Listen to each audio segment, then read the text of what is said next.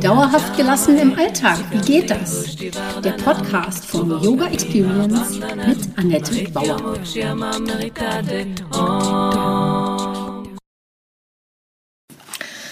Hallöchen, schön, dass du da bist. Ich begrüße dich zur Podcast-Folge 38 Archetypen der Jugend. Mein Name ist Annette Bauer, ich bin Yogalehrerin, Therapeutin und Coachin. Meine Vision ist es, Yoga von der Matte in den Alltag zu holen und mit meinen Yoga-Hacks kommst du locker durch die Woche. Wenn du wirklich dranbleiben möchtest, komm in meine Facebook-Gruppe Annettes Yoga Lifestyle Hacks und hol dir Tipps und Tricks ab, wie du dauerhafter gelassen bleiben kannst. Jede Woche stelle ich da eine Übung vor und freue mich, wenn sie dir im Alltag hilft. Mein Podcast heißt auch so Yoga für dauerhafte Gelassenheit im Alltag. Du siehst, alles dreht sich bei mir um meine Vision, die Welt entspannter zu machen und dich auch. Die Archetypen können wir aus der eigenen Entwicklung heraus betrachten. Vom Kind werden wir zur jungen Frau, also zur Jungfrau, sind Tochter und Freundin, werden vielleicht später dann zur Amazone, geliebten Königin und wenn es gut läuft, zur weisen Alten. In der ersten Phase nehmen wir uns drei Archetypen der Jugend vor, in dieser, dieser Entwicklungsstufe werden wir uns über uns selbst bewusst. Worum geht es also heute? Sagen wir mal einmal kurzer Ausflug in, was ist Okkultismus bei Jung und Freud und den Archetypen, wie hängt das zusammen? Dann die Archetypen der Jugend, da stelle ich die drei vor. Und dann, welches Potenzial steckt denn um dieses Wissen, wenn wir das haben, für uns da drin? Also was nutzt uns das? Man muss sich diese Zeit um die Jahrhundertwende, um 1900 rum nochmal oder erstmal um 2000 rum ins Gedächtnis rufen, wie es bei uns war. Wir haben auch gedacht, wird die Welt untergehen? Man denke nur an den Maya-Kalender. Wie werden wir leben? Und der Mensch wollte schon immer in die Zukunft schauen können. Und so war das eben auch um 1900 nicht anders. Ganz heiß gehandelt waren damals Seancen, also spiritistische Sitzungen, in denen man mit Verstorbenen und Geistern kommunizieren wollte. In diesen Sitzungen kam es nicht selten vor, dass unbewusste Wünsche und Bedürfnisse bei den Teilnehmern hochkamen. In dieser Atmosphäre entwickelte Freud seine Lehren zur unterdrückten Sexualität und C.G. Jung hingegen sah darin ähm, das kollektive Unbewusste, die Archetypen und Animus und Anima. Da will ich aber gar nicht jetzt weiter darauf eingehen. Einfach nur, dass man versteht, wo diese Idee herkommt, der Archetypen. Ihre Idee war, verbotene Wünsche und unterdrückte Bedürfnisse erscheinen in Traumbildern, die für alle Menschen ähnlich sind. Und das haben die erforscht. Wenn also Bilder in deinen Träumen auftauchen, ist es möglich, diese Symbole auszulegen. Dabei liegt die Deutungshoheit meiner Meinung nach aber immer bei dir. Man kann natürlich auch Traumbücher zur Rate ziehen, aber ich denke einfach selbst zu reflektieren, was es dir bedeutet, das ist dann das Spannendste daran. Heute schauen wir uns drei Archetypen an, die ich mit, dem, mit den yogischen Lebensphasen zusammenbringen möchte. Und zwar Jugend und Selbstfindung. Wer bin ich? Wer möchte ich als zukünftiger Erwachsener sein?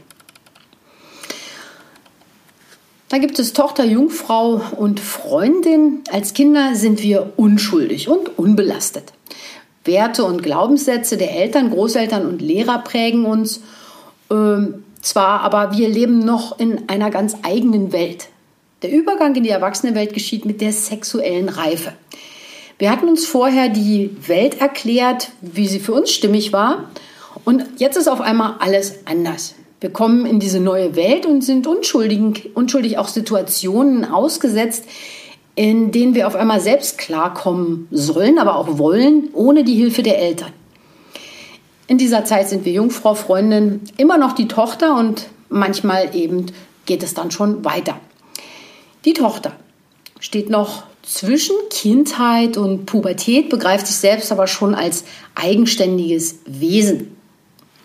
Sie sollte eigentlich noch keine Verantwortung übernehmen müssen und irgendwelchen Erwartungen gerecht werden. Und sie darf sich auch noch ausprobieren. Spielfreude, Ausprobieren, neugieriges Entdecken, Abenteuer und Urvertrauen prägen diese Phase. Wir wissen in dieser Zeit einfach noch irgendwie, das wird schon alles gut. Die Eltern oder Gott werden es schon richten. Dass sich selbst bewusst werden, entsteht dann ungefähr im Alter von acht Jahren. Das, was später unser Selbstbild dann als Frau prägt, ist das, was uns wiederum vorgelebt wird. Hier erfahren Kinder Unterstützung, aber auch Begrenzung. Je nachdem, wie sehr dich deine Eltern unterstützt haben, wirst du selbstbewusst als Frau durchs Leben gehen können. Wenn das nicht so toll war, kannst du das im Nachhinein sicherlich noch entwickeln, indem du dich daran erinnerst. Mit welcher Leichtigkeit hast du früher alle Hürden genommen? Wobei hast du dich unbesiegbar gefühlt, egal was die anderen gesagt haben? Schau dazu auch vielleicht auf deine Werte und Glaubenssätze. Sind sie dir noch dienlich? Was wurde von dir als Tochter erwartet? Was beinhaltete deine Rolle in der Familie? Manchmal hat man ja auch schon gewisse Rollen inne gehabt, auf die kleinen Geschwister aufgepasst und Verantwortung übernommen oder auch, oder auch nicht. Lass dich auf leichte Weise auf diese Fragen ein. Bleib dabei spielerisch wie ein Kind ohne Bewertung und ohne Schuldzuweisung, einfach nur mal hinschauen und vielleicht auch aufschreiben. Und dann fällt dir vielleicht auf, dass deine heutige Stärke genau daher kommen könnte, dass du damals so warst und dass du diese Rollen vielleicht auch so gespielt hast.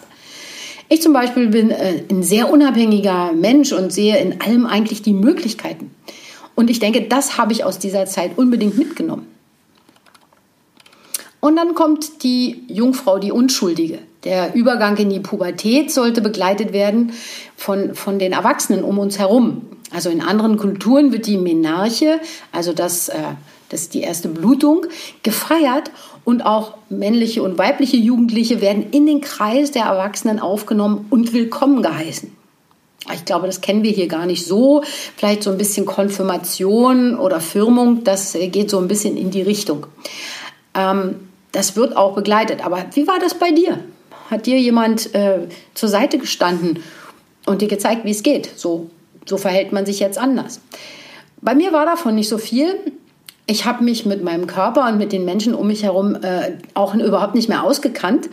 Und eine Vorbereitung oder Anleitung, die hätte ich wirklich toll gefunden. Aber da ich eben sehr selbstständig war, ist mein Umfeld sicherlich davon ausgegangen, dass ich schon klarkomme. Frau ist aber noch rein. Also jetzt wieder bezogen auf den Archetyp. Sie ist unberührt, ruht noch in Gewissheiten, die bald hinterfragt werden. Sie ist ähm, lebendig, sinnlich, neugierig und stark. Und das ist ihr selbst vielleicht gar nicht so, be so bewusst und es macht sie aber auch ganz äh, besonders anziehend für andere. Die Jungfrau steht für Wandel, Neuanfang. Das führt zur Auseinandersetzung mit sich und mit der Welt, da gibt es Freiheitsdrang und wachsende Verantwortung, die prägen diese Zeit. In diesem Zustand scheint irgendwie alles kompliziert. Und die junge Frau stellt sich folgende Fragen. Was ist, wenn sich Leute über mich lustig machen? Was ist, wenn ich nicht gut genug bin? Ich weiß nicht, wo ich hineinpasse. Ich weiß nicht, wem oder was ich vertrauen soll. Was ist, wenn ich Leute enttäusche? Und ich möchte mich auch nicht rücksichtslosen oder negativen Menschen aussetzen. Sie hat ein wachsendes Bedürfnis nach Unabhängigkeit und gleichzeitig Angst, nicht zu genügen.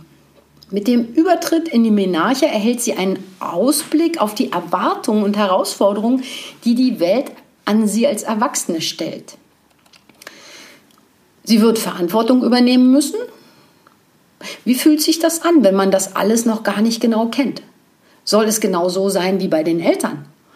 Kann sie sich ihr Leben vielleicht selbst gestalten und oder ist schon einfach alles klar vorgegeben? Zur gleichen Zeit hat man eine Freundin, ähm, also vielleicht auch schon noch früher der, als, als Kind, ähm, als Tochter, aber wenn man dann zur jungen Frau wird, dann äh, hat man so Freundschaften, die man fürs Leben hat, die beste Freundin. Aber man selbst ist ja auch beste Freundin. Also die beste Freundin. Äh, Im Teenageralter sind wir für jemanden die beste Freundin und Freundschaften aus dieser Zeit halten auch eine Ewigkeit. Nicht immer, aber meistens schon. Natürlich entwickeln wir uns später unterschiedlich, aber wenn du wieder mit ihr sprichst, ist es wie früher. Vielleicht kennst du sowas. Sie, sie ist so wie ein Teil von einem selbst. Sie ist wie ein Teil der Familie, weil man sich gegenseitig hat und im Werden zur Seite gestanden ist. Mit der besten Freundin erkunden wir die Erwachsenenwelt, erproben uns und stellen uns gemeinsam allen Herausforderungen. Wir probieren was aus, sind experimentell, aber provozieren auch mit unserem Auftreten. Gleichzeitig wollen wir zu einer Gruppe dazugehören. Also Attribute dieser Zugehörigkeit sind manchmal gleiche Kleidung, Musik und selten schwärmt Frau dann auch gemeinsam für einen Schauspieler oder Musiker. Falls du dich erinnerst, Gott, war das peinlich. Im Nachhinein aber egal. Ohne den Rückhalt einer besten Freundin sind und bleiben wir vielleicht auch eher unsicher. Also es ist schon eine wichtige Stütze im Leben, die Freundin. Und man selbst ist ja auch Stütze für jemand anderes. Und auch dadurch, dass wir anderen beiseite stehen und über Themen reden, die wir mit unseren Eltern nicht besprechen wollen, wächst in uns Verantwortungsbewusstsein und auch wiederum die Hingabefähigkeit. Ne, das Elternhaus ist jetzt nicht mehr so interessant, neue Leute werden interessanter und wie nähert man sich denen? Wir lernen für uns selbst und andere einzustehen. Das kann ein Leben lang halten und die Freundin darf uns auch später immer begleiten. Also, wenn das funktioniert, wunderbar. Nur ist die Frage, welches Potenzial steckt in diesen drei ähm, ähm, Archetypen? Also bei der Tochter, da kannst du dich fragen, was waren deine Wünsche und Träume im Alter von etwa acht Jahren? Das gibt dir einen Hinweis, wo deine Talente, deine Freude und somit auch deine Energien schlummern. Hier sind deine Kreativität und deine Lebenslust begründet. Du kannst sie aktivieren, wenn du dich daran erinnerst. Was bringt deine Augen zum Leuchten? Was macht dich neugierig? Was möchtest du gerne lernen oder entdecken? Und dann, was hast du als junge Frau oder Jungfrau gemacht? Wann immer wir etwas Neues im Leben wagen, steht uns diese Kraft zur Seite, diese jungfräuliche Kraft. Es wird, dir et ähm, es wird etwas von uns erwartet, wir sind vielleicht auch neugierig, drängen nach vorne. Es ist dann auch die beste Gelegenheit, sich seine eigene Pubertät nochmal in Erinnerung zu rufen. Was war da prägend? Was hat dir geholfen? Was hat dich blockiert? Und das für Neuanfänge zu nutzen. Und in der Natur wäre die beste Zeit dafür natürlich der Frühling und nicht Silvester, wo noch alles im Winterschlaf ist. Also im Frühjahr, wenn du ein neues Projekt startest, nimm diese Kraft der jungen Frau, äh, erinnere dich daran.